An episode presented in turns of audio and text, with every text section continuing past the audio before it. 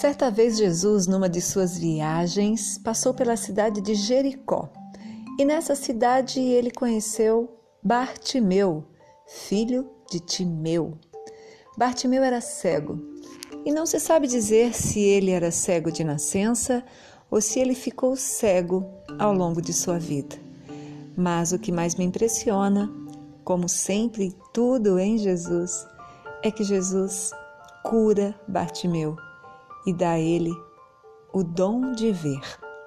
Tira ele daquela prisão, daquela escuridão que ele estava.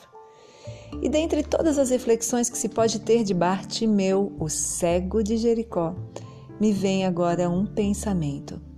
Será que eu, você, será que nós não também adquirimos cegueiras durante a nossa vida? Embora não tenhamos nascido cegos, quais são as cegueiras que nos proíbem, que nos trancam, que nos mantêm na escuridão, sem enxergar o belo, o óbvio, o bom da nossa vida?